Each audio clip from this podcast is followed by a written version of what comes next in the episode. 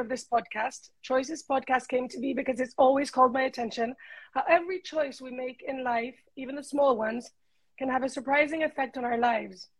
Every choice we make outcome, a result, and a consequence. And it's up to us, and what really makes us is the way we react to those results and, and what we do about them. Today, I have a very special guest. I started this podcast 27 episodes ago, and it's always been in my mother language in Spanish. We're doing it in English today, and I hope it's the first of many. Um, I'll figure out how to put subtitles so that everybody can understand if needed later on in the, in the, the other platforms. But this special guest has a very important and even vital message and story to tell. I welcome Madison Campbell to this space and hope, as always, that she may inspire us and that we all learn from what she's come here to share. Madison, it's lovely to have you, and I'm honored to have a guest uh, like you. I feel that you're extremely brave, and this business project endeavor of yours, uh, which is amazing, because from a super dark experience, you're bringing support, light, and love to a huge group of victims. Um, so please talk to us a little bit about Leda Health, how it came to be in yourself. Hey everyone, um, you know, I um, I was a sexual assault survivor back in college. Mine was my junior year of college. I did not seek medical care or therapeutic care and that's kind of what made me um, you know become the person i am today and the reason why um, i'm now running this company as well and so you know i think it's really important for survivors to speak up and talk about what happened to them i certainly didn't speak up and talk about what happened to me afterwards but it wasn't only my story it was the story of you know thousands of other young women and men who've all experienced sexual assault and are all just trying to make it through, you know, the day. And so um, I think that that's kind of where it comes from in terms of Leda.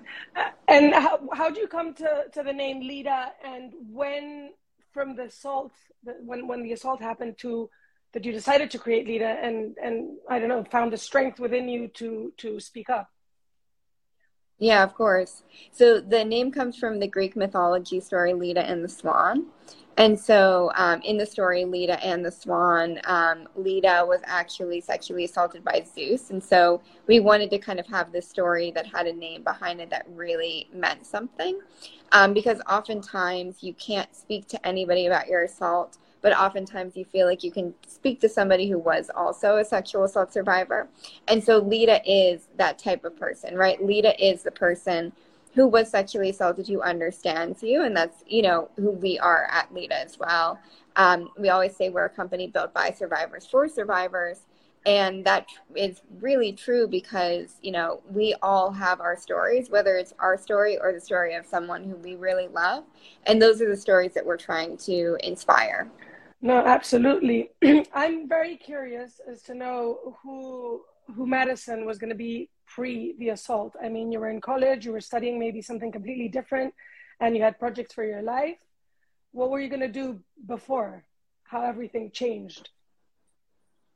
Um, so I thought I was going to go into epidemiology. So I was studying epidemiology at um, University of Edinburgh, um, and I was going to school in America as well. But um, when my sexual assault happened is when I was at University of Edinburgh in Scotland, and you know that was the person who I wanted to be. I really wanted to be an epi. Um, I wanted to work for the CDC or the World Health Organization.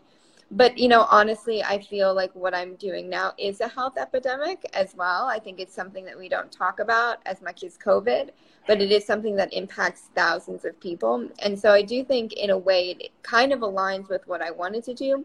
I just didn't know that this would be my passion until something happened to me. No, agreed. I mean, those are the type of things that are game changers, life changers. And the good thing, and as I was saying in the intro, right? I mean, lots of things happen to us, and it's the way we react to them. This wasn't really a choice, but it was definitely something that occurred, and, and you took off from there.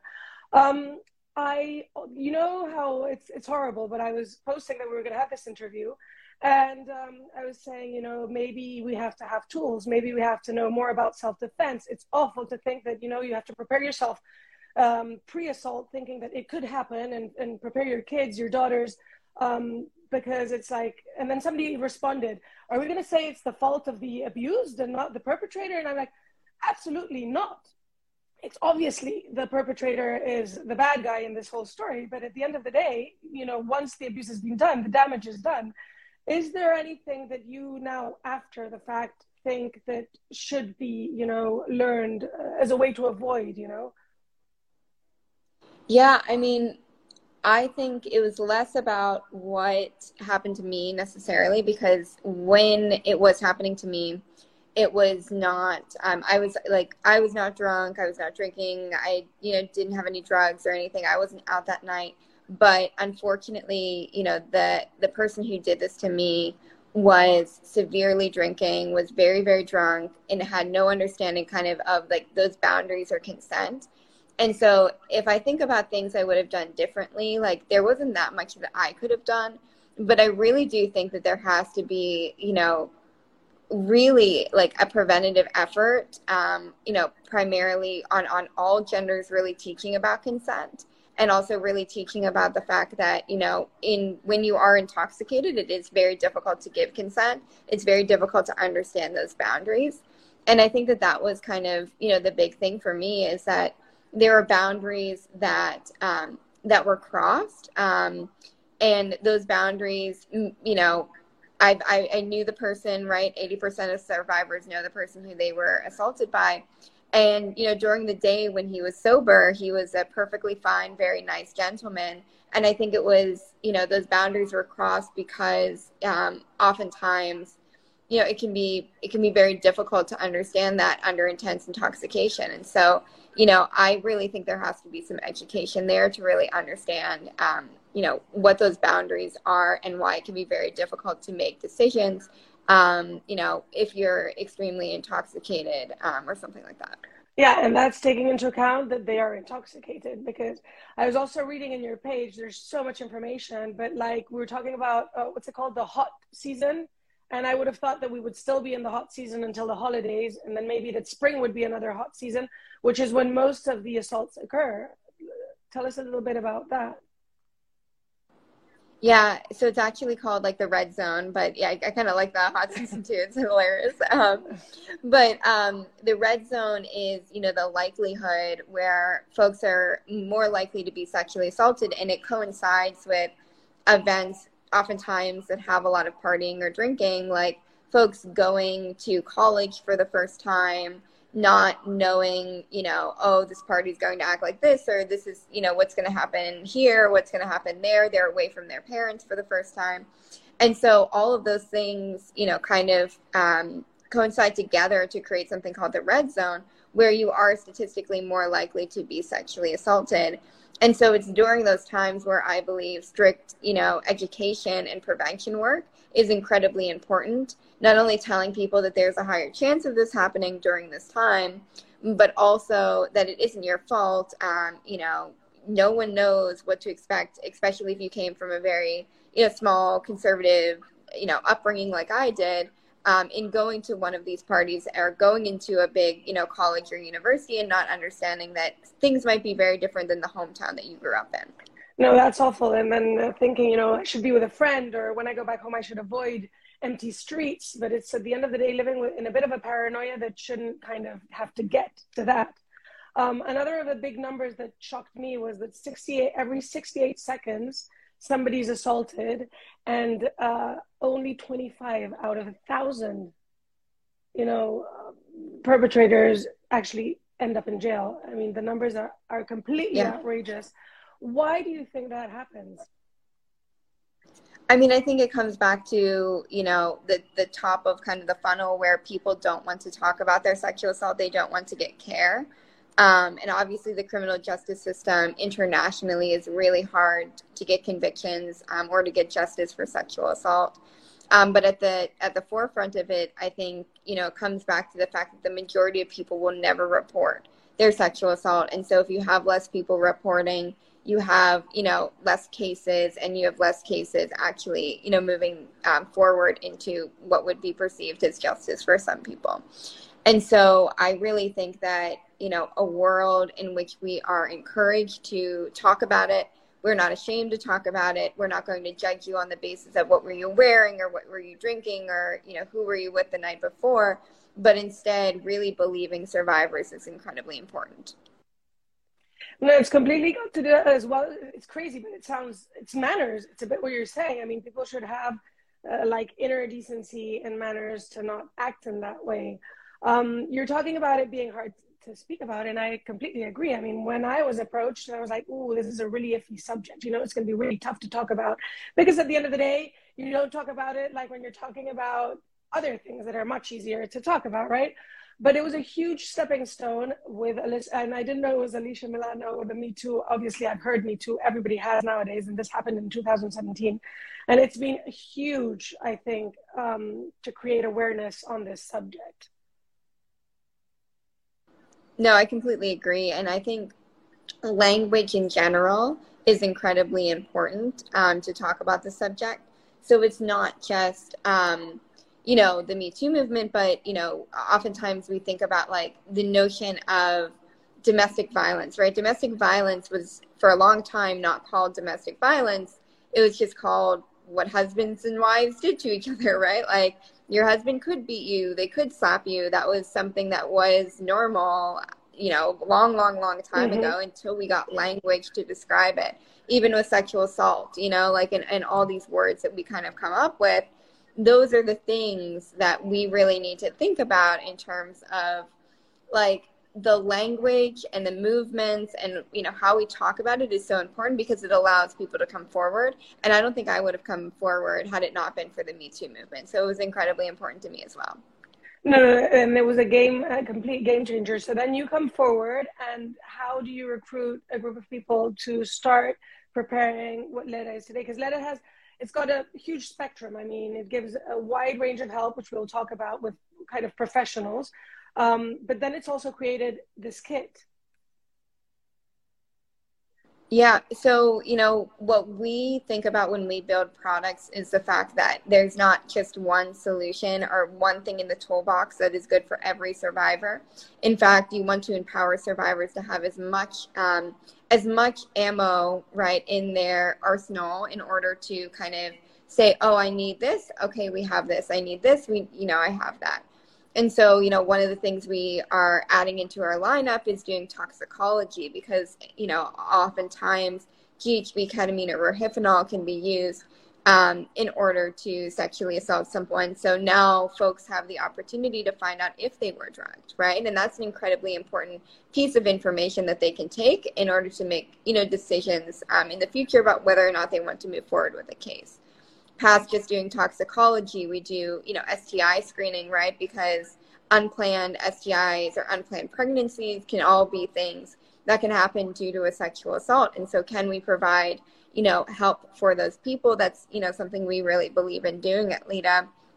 Um, and then I think one of the more novel things that we're doing is something called an early evidence kit, which um, has been done in places like Australia and the UK, which basically allows survivors as close to the event as humanly possible to collect evidence um, after they've been sexually assaulted in order to look at that evidence and determine whether or not there was another party involved, um, and who that party was um, and, and be able to show that in a very quick and efficient way. So, but this kit is something that you would have in handy or something that you have to go to the nurse of the university to collect, or how would you go about this? Yeah, the goal would be for wherever you are, if you're at a university or if you're at home or wherever, there's a very easy way for you to get it, whether that is through delivery, which we do. Um, so being able to get it delivered in under two hours, past just delivery, having it available in a safe location, like you know within a specific area of your institution that you can get at any hours of the day, no questions asked. Really increasing that accessibility by allowing people to say, "Hey, you know, I I'm looking for this. I need it now, and I need it in a discreet and anonymous way." Yeah, it's a bit like Planned Parenthood when you know people wanted to access the after date pill, and it was you know yes. there was that it was frowned upon and so you really needed that privacy to be able to feel comfortable to do it or, or have access to it even um, exactly so this is hopefully something that's going to be in every university in the states but after this because it all sounds great, but what you're saying, the the system, the judicial system, um, is so complicated. Sometimes they won't even accept, you know, kids that come from hospitals. So in a way, how do you reassure a victim? Uh, you know, because I know that that all changes within states. Yeah, I mean, every case is going to be different, right? And so I think it's really important to educate survivors and understand that you know every case is very very different um, that is going to come up to a judge. It's going to come up to the different facts in a specific trial. And getting that information is very hard right? Um, as a survivor you know um, i had no idea just how complicated the legal system was um, to navigate as you know even as a survivor in that moment. But now i'm still learning things on a day-to-day basis about how difficult it is to navigate and so this comes back to the education piece. You know, when I go and speak to students, oftentimes I find that a lot of them were never taught what to even do after an assault, let alone how complicated the judicial system would be, right? I think we generally know if there's an emergency, call 911, but that's kind of where our like emergency education stops. And so what I think is really, really important is that we continue that education. And if we continued it from a very young age about this is, you know, how our judicial system works. This is how these things operate. If you want to go forward with this, this is how it's going to work. I think all those things are really empowering to survivors mm-hmm. and acknowledging the fact that they can make their own decisions, right? Survivors are very strong. You know, we we have a lot of autonomy. We want to be held to the same standard as any other medical patient and then inform them of their rights and inform them of the options that they have. No, and and it's brutal because you were saying as well. No, when it goes via the police, a lot of times you're being asked so many questions, even being, it's it's it's not even a hazard. being like you're feeling assaulted by by the person that's supposed to be helping you in a way. So it just gets that much more complicated. But at least having the tools to to start understanding how you could come about it is huge. Um, when a survivor contacts Leda, there's different professionals that come to help, right? You have nurses, you have the forensic evidence. Tell me a little bit about those. Yeah, and, and I want to go back to what you were saying in terms of, you know, the, the process can feel very difficult or alarming. Um, I mean, I certainly can only speak from my experience. And, um, you know, it was the fear that it would be, you know, too intrusive, um, it, which was the reason why I did not want to go. And I have heard stories of other survivors tell you know tell the stories of being in a hospital and feeling like there were questions that they didn't feel comfortable you know answering yet. And that can be very difficult in the moments after an assault. And so you know i think one of the biggest things that we've tried to build at leda is a very holistic team to basically say look like you know we have a large group of professionals that come from very different angles whether it's a prosecutor forensic nurse, um, you know, a, a, serologist that works in the laboratory in order to show you your lab results, you know, a clinical manager, right? Being able to get every single kind of person on the front end to say, you know, here's what we know from our 20 plus years experience. This is this is what we know. We want to help survivors, and here are your rights. And I think that it takes a long time to build something out like that, um, and to understand that by building something out like that, right, it really allows you to be able to offer a holistic system for survivors because they don't oftentimes just need the one person, they need the group um, of people, professionals that are there for them. But LEDA, has it got a physical place? Is it the objective to have physical places everywhere, or is this mostly done online? Um, right now, we're all online, so we're very virtual. You can kind of tell that we were started in COVID. Um, uh, virtual uh, was kind of the name of the game in order to create but I do see in the future an opportunity for us to be in certain locations and to be able to offer that help. And I think it is something that is incredibly powerful. Um, obviously, you know, we're always telling people to go and seek in person care when they can, but we acknowledge the fact that not all folks might feel comfortable doing that. And so, you know, I certainly didn't. I know many survivors that did not as well. And I think the biggest thing that we want to do is encourage all survivors to seek as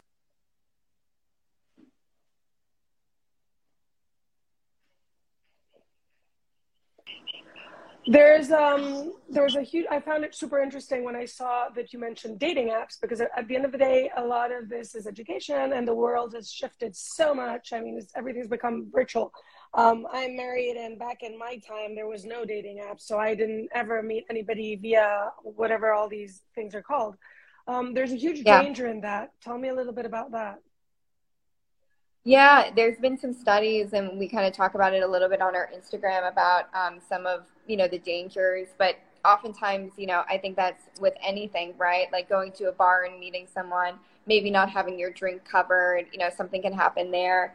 Um, I know that I think where a lot of the stuff comes down to is boundaries and consent is not always discussed, and so you know, I think people can get the wrong idea, um, unfortunately, which is not that great, then go out expecting something to happen and maybe it doesn't happen. And, and that's kind of where that behavior can come from.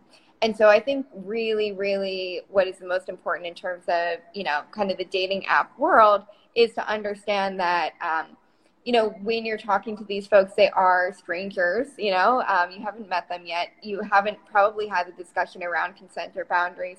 But even having that discussion before you meet them is incredibly important because that can at least set the standard of saying, hey, like, I'm happy to go to dinner with you, but please don't expect that, you know, I'm going to go home with you after dinner. I just would like to do this. Um, because oftentimes it can be kind of misread communication and that um, that can be really harmful um, to potential, you know, to potential folks, no matter if it ends in a sexual assault or just feeling a little bit uncomfortable. No, definitely. I found it very interesting at the very beginning of our of us talking. You know, you were saying um, the the guy that assaulted me, I knew perfectly well, and he was a very nice guy in the daytime. So I mean, it was that. Do you think that a lot of victims feel sorry for the guy, the nice guy in the daytime, and then they decide not to prosecute? I mean, there's a little bit, I assume, of uh, what's it called the when you're kidnapped you know the syndrome where you stockholm syndrome um yeah i mean i a lot of uh, generally not so great things have happened to me in relationships throughout my life and i have not reported any of them um i you know went through something that i would consider psychological abuse um, in terms of a relationship i did not you know, move forward with talking about that. Obviously, I've gone through sexual assault um, and just various, you know, other other things that have happened to me. And you know, it, it is it is very interesting that afterwards I usually do think about the fact that you know these are people with jobs and careers that I don't I don't want to stop them, you know, from from having to go through you know whatever they want to accomplish in life. I, I, believe that that's incredibly important. I think the thing that gets really complicated with it is um, knowing you know because the statistic is oftentimes someone who sexually assaults someone will sexually assault multiple people right? It's not just you. And i think it gets really difficult to think about that because um, sometimes you can think okay well maybe i'm not going to say anything but if by not saying something does that hurt you know xyz people? And so, you know, encouraging people to speak up, encouraging people to talk, even if it's confidentially, you know, filing a report without your name as a Jane Doe, I think is very important, not even necessarily because of you, but because you might be protecting, you know, someone else in the future. And I have to completely agree with you on that one. It's making me remember a story that was back in Spain, and I think it was a guy in a building, and he was actually sexually abusing kids and of course our teenagers nobody wanted to speak up about it and what they did by not speaking up is that it became an issue for you know more than five kids in the building and and that's where the problem starts right because um, many times it's a facade of a person that you see and it's something completely different in the background so yes that's a huge huge issue um, there was um, you were talking about there being many more women than men, but still it must be hard for the few men that there are. 100%. Um, and, you know, those people are even highly stigmatized, right? Um, to not speaking up because of, you know, how could a guy get assaulted, right? Like that's oftentimes what people will say. And of course, that is 100% not true. You know, men can get assaulted just as easily as women can get assaulted. Um, and I think it just is a very difficult thing that we have not created language or communication around, especially, you know, within, I would say, like middle to high school, right? Like, where I think a lot of this really needs to start around consent and education and what to do in relationships and have to ha- how to have a healthy relationship really needs to start a lot younger than we're starting these discussions, which often happen into adulthood. But I mean, I don't, I don't know if you remember like your high school sex ed class. I, mine was kind of a joke, but like you know, it was very abstinence based, right? Yes. so while very lovely, you know, to think about, um, you know, abstinence based until you training, until you marry and have kids. Really? This is just to have kids. Yeah. Exactly. I, I just don't think it's very realistic um, about what happens in the world. And by kind of doing, you know, that education on abstinence only, it can be very harmful because then when something happens to them, you know, I think it's at an added level, right? Mm-hmm. Um, because if you grow up religious too and you do believe in the whole sex before marriage and then you're sexually assaulted, that can be very difficult because, you know, not only did you break this thing that you thought you were supposed to follow, but now you kind of feel like, oh my God, was this my fault? Right. Mm-hmm. Absolutely. You let's go on to because you're you're mentioning you know how these things make you feel. Um, the PTSD. Yeah, yeah. So I think it's something that never leaves you. Um, I think it's just kind of how you make it part of your story or not part of your story, and, and where that you know where that kind of comes up. I think one of the things that I struggle with is how my my relationships are like having a healthy relationship, having a healthy sex life um, with my significant other um, is oftentimes probably a little bit more difficult than it is for someone who hasn't kind of gone through trauma. And so that PTSD shows up in different ways. It's not just, oh, I'm having nightmares or I'm having anxiety you know, yes, I have anxiety. Sometimes I have nightmares. Sometimes I have memories that I don't want to talk about anymore. But it also shows up in different ways, which is how do we have a healthy relationship and how do you have, you know, a healthy sex life as well that doesn't feel like it is sexual assault or non consensual or remind you of something bad that might have happened to you.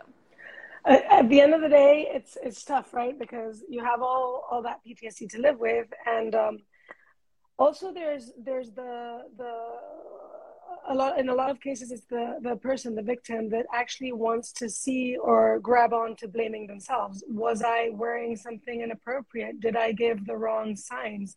And how do you come to divide that? Where is the you know um, because there's a lot of she was asking for it. She really wanted i mean she was saying no but it was a yes um, how how do you manage all that or how do you explain those things in, in leda yeah, I mean, I think one of the things like that I think about is um, so the the night my sexual assault happened, um, the the person in question he was out drinking, he was at a bar, he was trying to pick up women that night, and you know, kind of struck out, mm-hmm. right? And this is a person with, and so what do you say to someone who's like, you know, trying to go home with someone, trying to you know meet someone? You say, oh my God, yeah, I'm so sorry that happened to you, but you're a really great guy. And even though it didn't happen tonight, hopefully in the future you'll be able to find somebody and they'll love you because you're super great and you're super kind and, and considerate.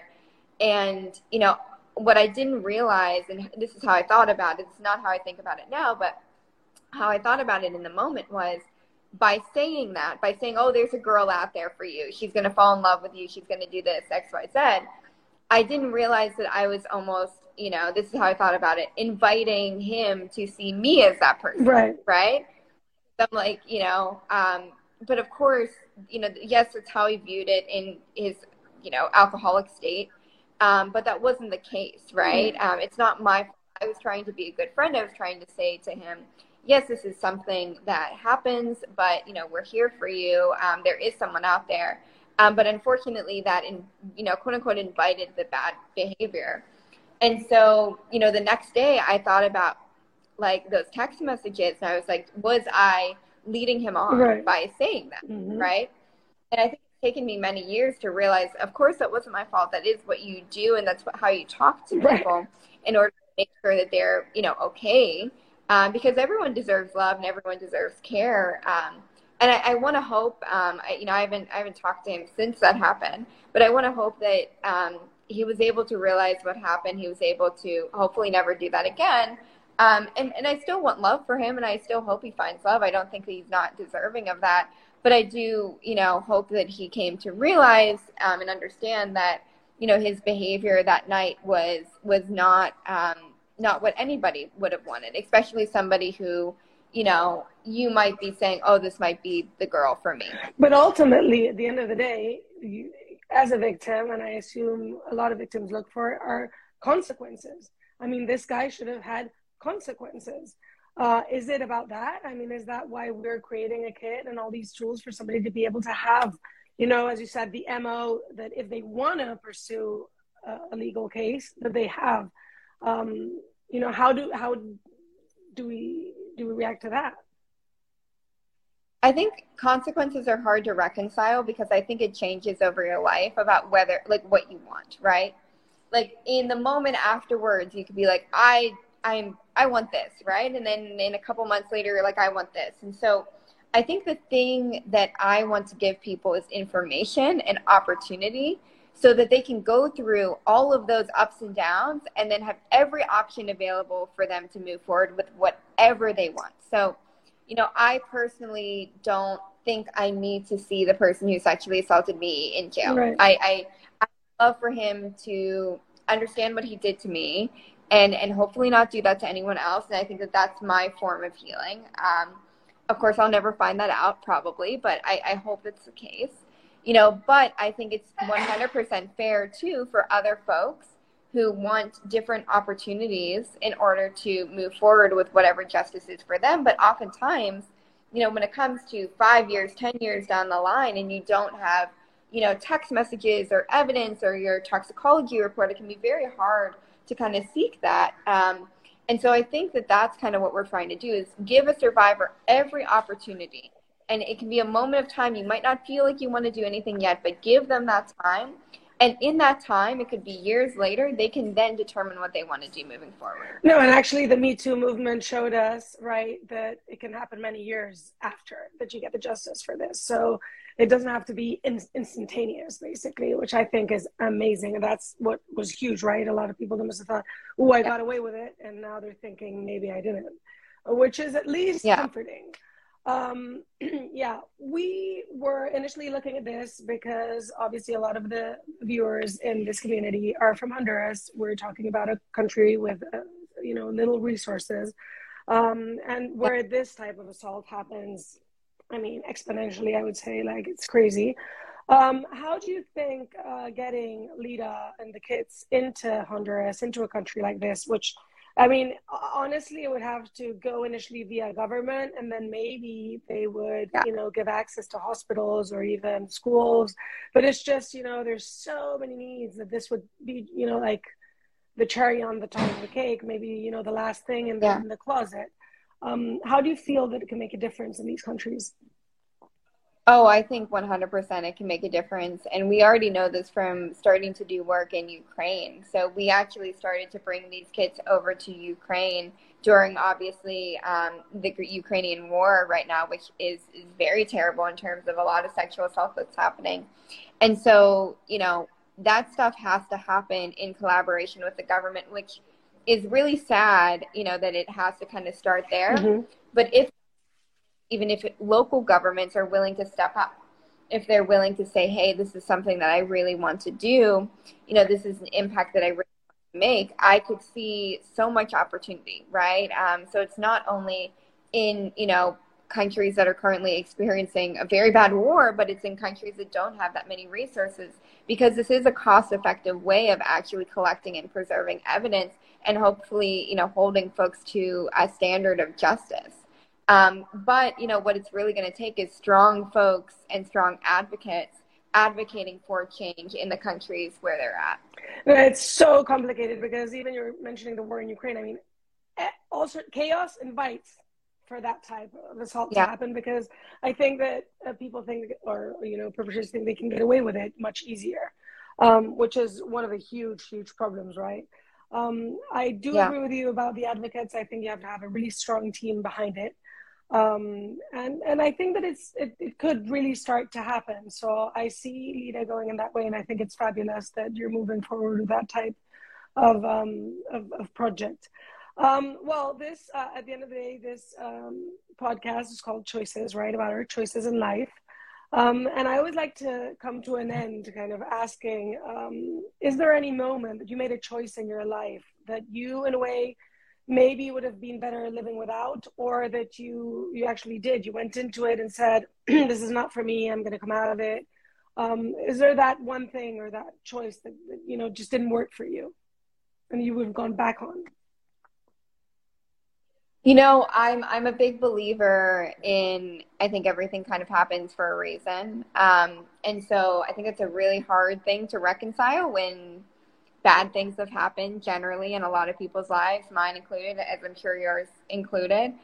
But you know, I think every piece of um, every piece of information, every every story, every everything that I am today happened because of the events, right? had I not been sexually assaulted, would I have started this company? I'm not sure, right? right? Would I have loved to have no trauma in my life? Of course, you know, and I'm sure I would have done something else that was really great. But it happened to me, and I'm taking that and I'm moving forward with it, and I think it's really important. And so, you know, I, I wish I could say I would go back and do something differently but honestly, you know, I'm very proud of the person I am today. I'm very proud of the people that I have around me supporting me and spreading this mission. And I think that that's the most important part, even though there has been a lot of things that, you know, had I done differently, had I been a little bit more careful, you know, maybe wouldn't have happened. But that wouldn't also be the same Madison that you're talking to right now. Right, Madison. Do you think that having, you're talking about your network of support, which I think is super big, like important, but do you think that a lot of times it's your own family that scares victims, like how they are going to react? Yeah, for sure. I mean, I didn't tell my family for a long time. Actually, um, I was not the one to tell my family. An ex boyfriend of mine was the one that um, told my mother. Um, so I didn't even get the chance to tell my mother it happened to me. My ex boyfriend, when I was when I was leaving him, um, told my mother hey, your daughter had been sexually assaulted. You know, eventually the information was going to come out, but um, that's kind of how it came out. Um, and, you know, I, I think it was a really scary thing for me. I think it was scary because I, I think I generally like to protect people from information that I think will make them sad. Right. And I don't I, I don't think I thought that my parents would be mad at me. I think that they were just going to be very sad because you know they were in America, I was in Scotland, and there was not physically anything that they could have done to make it better. And oftentimes that that's kind of how it is. No matter how much parents want to make things better, it doesn't. It sometimes they can't, right? Right. No, and as a parent nowadays, it's become so complicated. I remember we used to go, you know, sleepovers uh, before, and it was way more common. And nowadays, very few people do that because you've heard of so many stories, like even in childhood, that there is so many dangers and it's the closest people to you and that you so i think that we live a bit in that i wouldn't i wouldn't call it paranoia but definitely you know we're way more careful about like the things we do i think about that all the time. I obviously I don't have kids yet, but I think about, you know, when I do have kids, like what I'm going to educate them on and what I'm going to protect them on, knowing what I know about the world. And I think about our generation where, of course, I went to sleepovers where there was like the brother and the dad and like you know the family members over. And now knowing everything i i know i'd be like holy moly no. Um you know uh i want to believe best in people but i think it's really really hard um so maybe i'll become a helicopter mom like my mom was a helicopter mom so statistics are really frightening i mean scary. Um, last yeah. question, Madison. What is the best choice of your life to this day? What would you consider that, you know, choice that you say, I'm so happy I did do? Starting starting this company for sure um, has been the best choice that I've made. Um, it has led me into friendships. It has led me into, you know, building myself up um, in areas that I never thought I would, you know, have the capacity to. And I think it's been very challenging. There's been a lot of very challenging things that we go through and I continue to go through and our team continues to go through. But every single moment of that is worthwhile because I think, you know, we do have the opportunity to change so many people's lives. Do you think that government wise and like in the US, they're helping you to get out there or there's still a lot of red tape? I think um, I think it's going to take a long time for culture to change around sexual assault. And I think the slowest culture changes in the government is basically what I'll say on that topic. Um, you know, in terms of even codifying, you know, LGBTQ marriages, which only happened like this past couple weeks, right? And so that it is 2022, right? We've been fighting this fight for a long time obviously the culture needs to change, but it also needs to be codified and needs to be supported by the government, which can just take a long time. Bueno, pues I'm, I'm encouraging you in your fight. Um, I think you're doing something great. As I said, I think you're bringing a lot of light into a really dark topic. And, um, and I think it's great that you're getting more people and more victims to join you in this crusade, let's call it. It was lovely having you. Uh, I know that you're traveling, I think in Rome or something, and connection at the end worked fine because European connection can be a bit iffy. Um, so I thank I you so much for joining me, and it's been a great, great um, talk.